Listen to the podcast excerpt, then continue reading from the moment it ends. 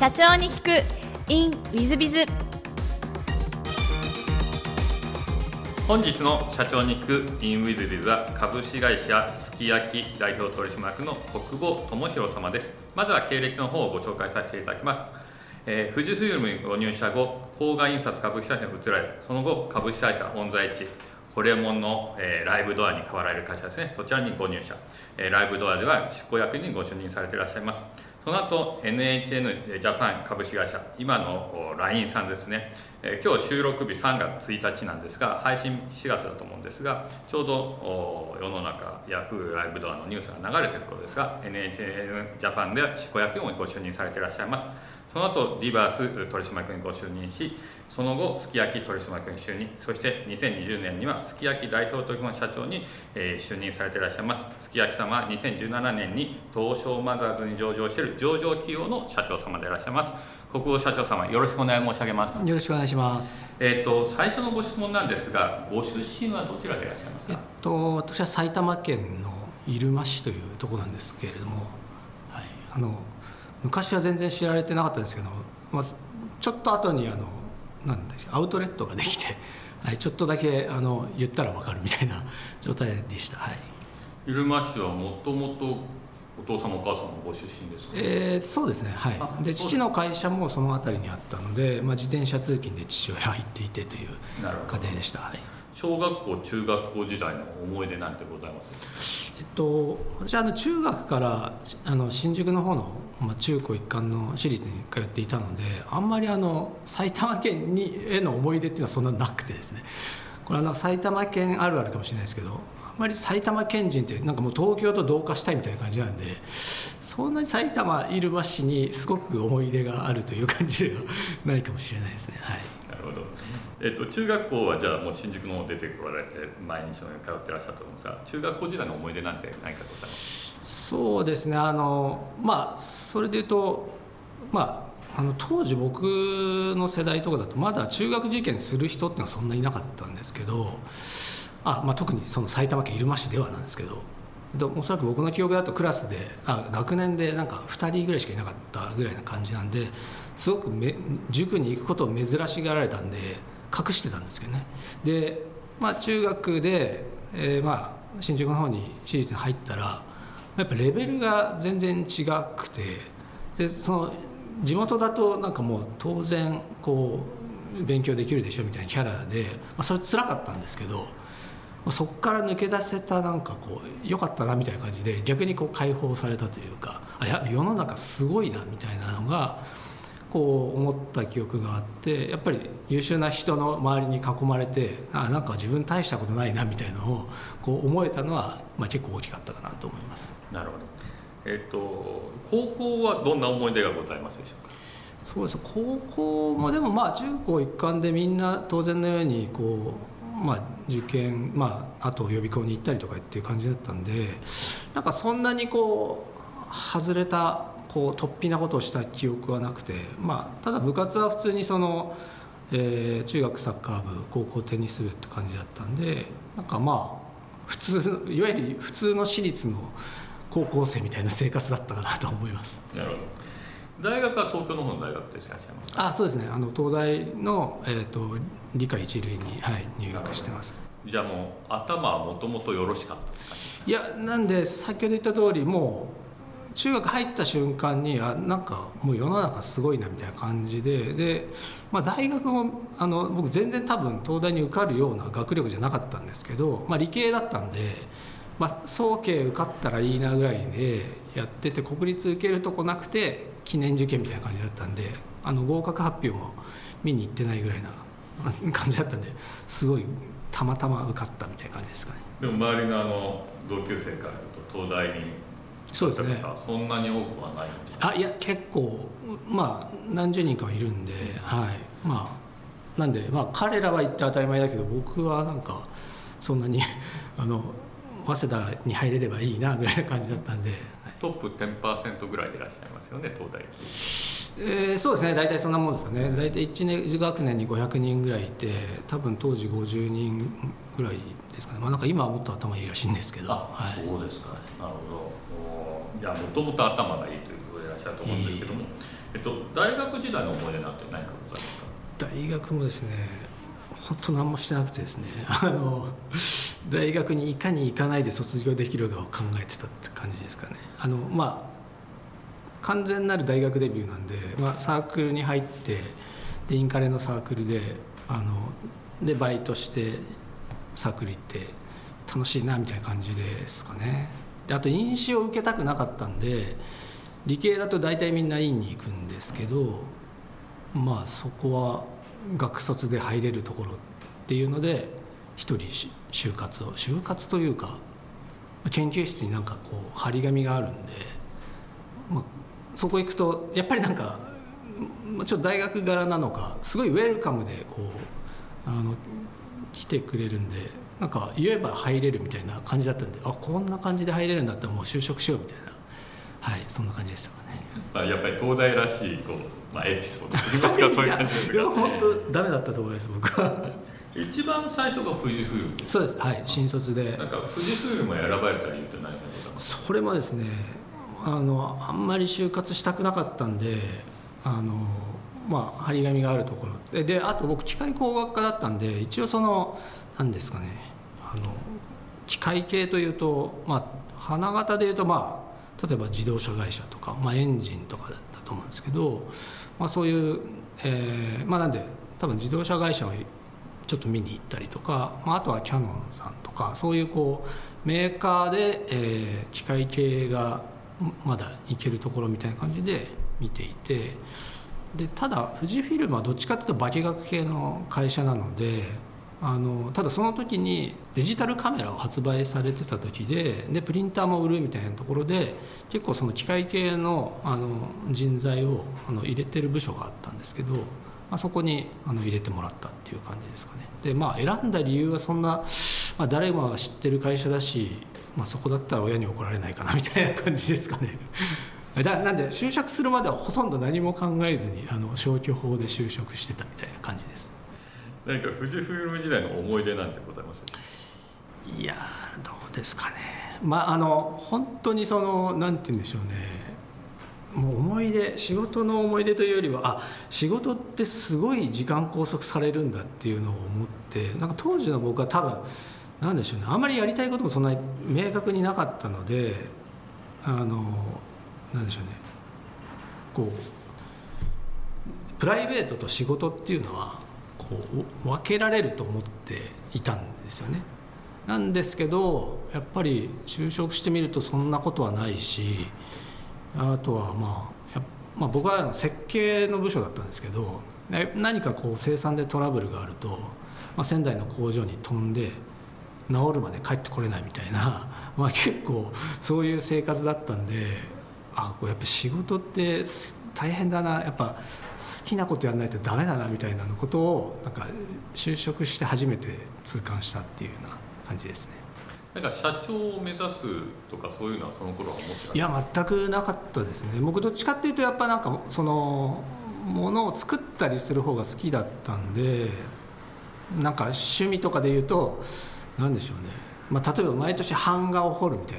な年賀状を作るのに版画を彫るとかっていうのを結構大就職して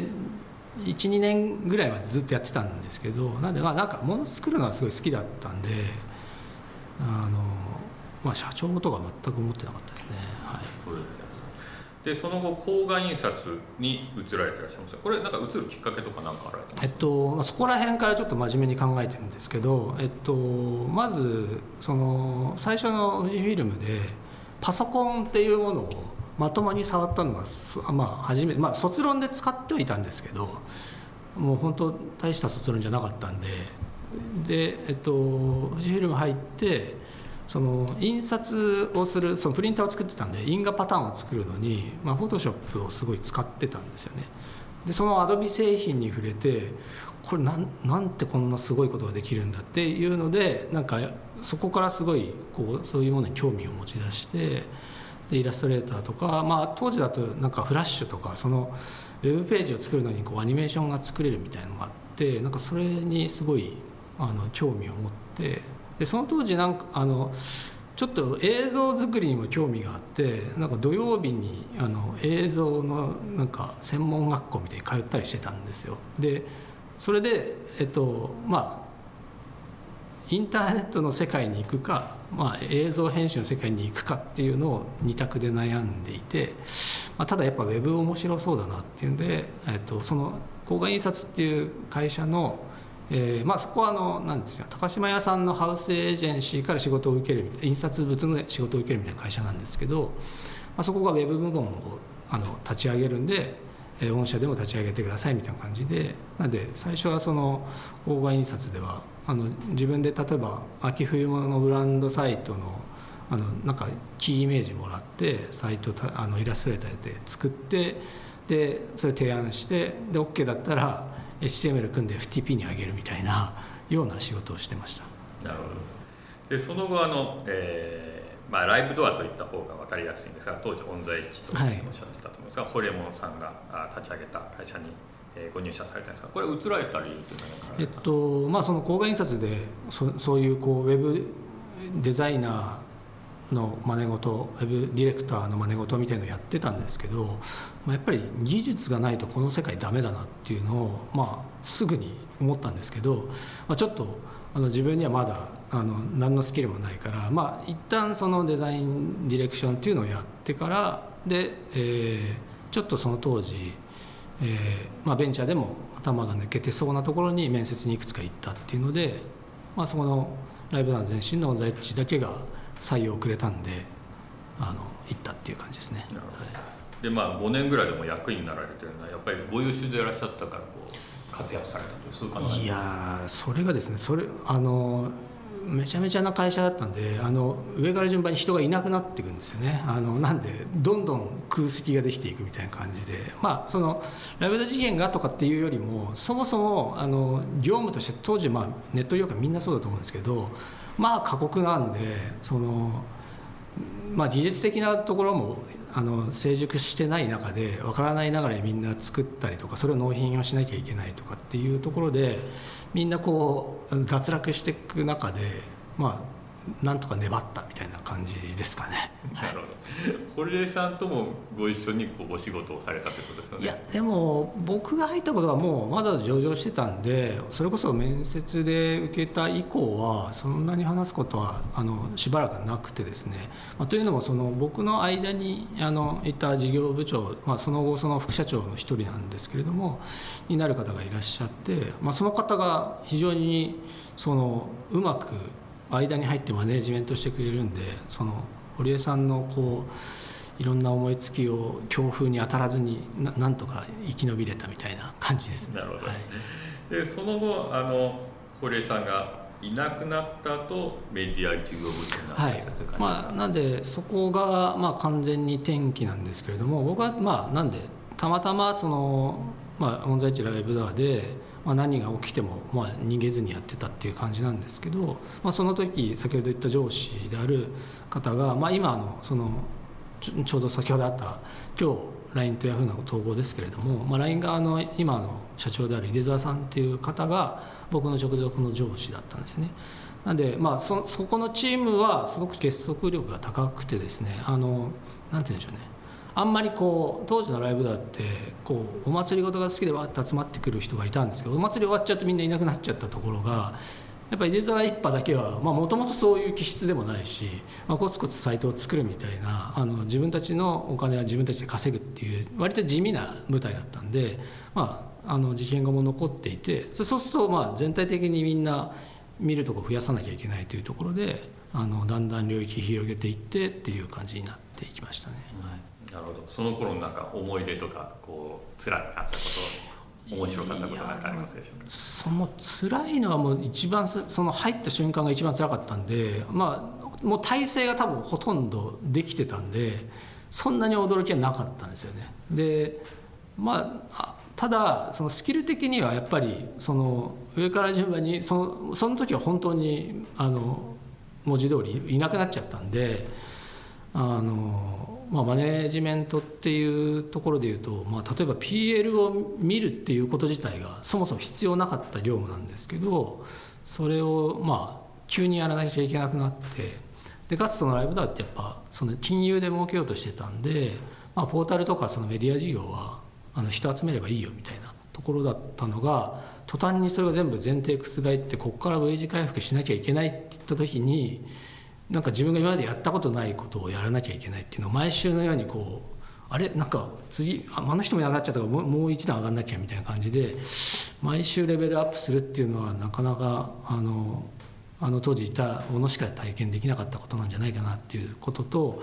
やっぱりその時も自分は自分はやっぱりなんか先ほどのエピソードにもある通りすごくこう勤勉ではないのでなんか物事が来てくれないとやっぱやらないっていうたちなんですよね。だからその PL も見たことなかったんですけどやっぱりなんか渋谷のなんか本屋さんでなんか3秒で分かる財務諸表みたいに買って実際に明日判断しなきゃいけない PL を見になるほど原価償却ってこういうことかみたいなものをあのやってたっていうのはまあなかなかレアな体験かなと思います。やっぱりお話聞いてた頭がいいのでその すぐに PL もパッと理解されるんだなというまあ、やれって言われたらみたいな感じですかね。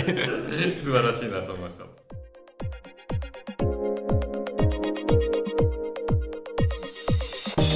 3分コンサルティング。w i z b i が社長の悩みを解決。本日の、えー、3分コンサルティングは製造業の T 様でいらっしゃいます。はじめまして、えー、東京で製造業をしている T と申します、えー、本日はオンラインでの採用面接にて相談をさせていただきます。これからの採用活動はオンラインを活用しなければ進まないと考え採用面接にオンラインを取り入れました。しかしオンラインの面接はリアルの面接と違う部分が多く戸惑っております、えー、特に困っているのはオンラインでは顔しか映らないので読み取れる情報が少ないという点です。採用後に辞めてしまうケースもリアルで面接した時よりも20%ほど上がってしまいました。オンラインでの採用面接のミスマッチを防ぎなどの点に注意すればよいでしょうか？お教えいただければ幸いです。ということで、えー、まあ、コロナになってから、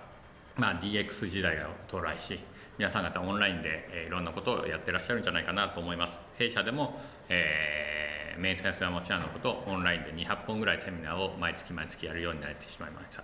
まあ、それはいいことでございまして私なんかも在宅でですね父と母の介護をしながら、え経営者として社長業として、えちゃんとやれてますので問題はないんじゃないかなと思います、えで面接も私は問題ないと実は思ってます。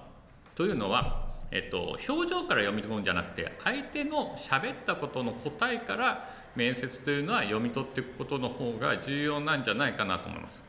えー、ですので質問内容をむしろ変えていただいた方がいいかもしれません、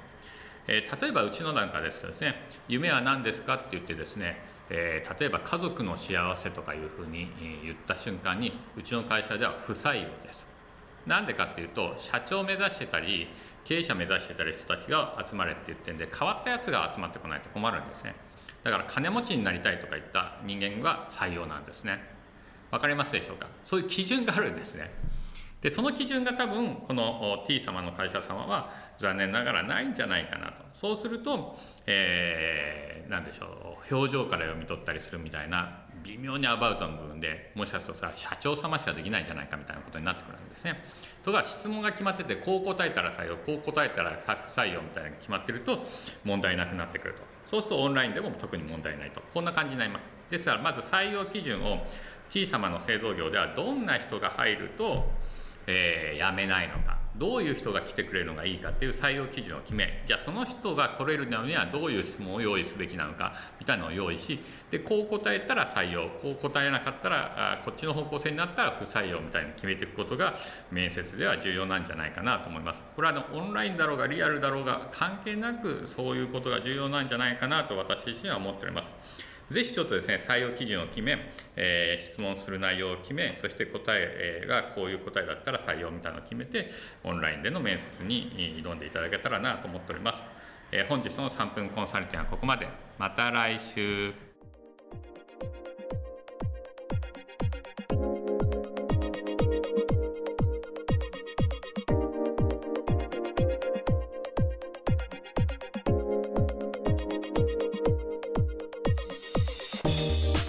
本日も社長に聞く in WithBiz をお聞きくださり誠にありがとうございました、え、この番組は2017年1月から毎週配信を続けております。これまでにたくさんの成功社長成功経営者のインタビューをお届けしてまいりました。その内容は全てテキスト化いたしまして私ども WithBiz が運営するウェブサイト経営ノートでも閲覧いただけるようにしております。音声だけでなく文字で読み返すことで新たな発見や気づきがあり皆様の会社経営に役立つヒントがきっと見つかるのではないかと思いまして、えー、サイトの方にもさせていただいてます。是非ネット検索で経営ノートスペース社長インタビューと入力いただき経営ノートのサイトをご覧になっていただければというふうに思っております。本日の社長に行くインウィズではここまで。また来週。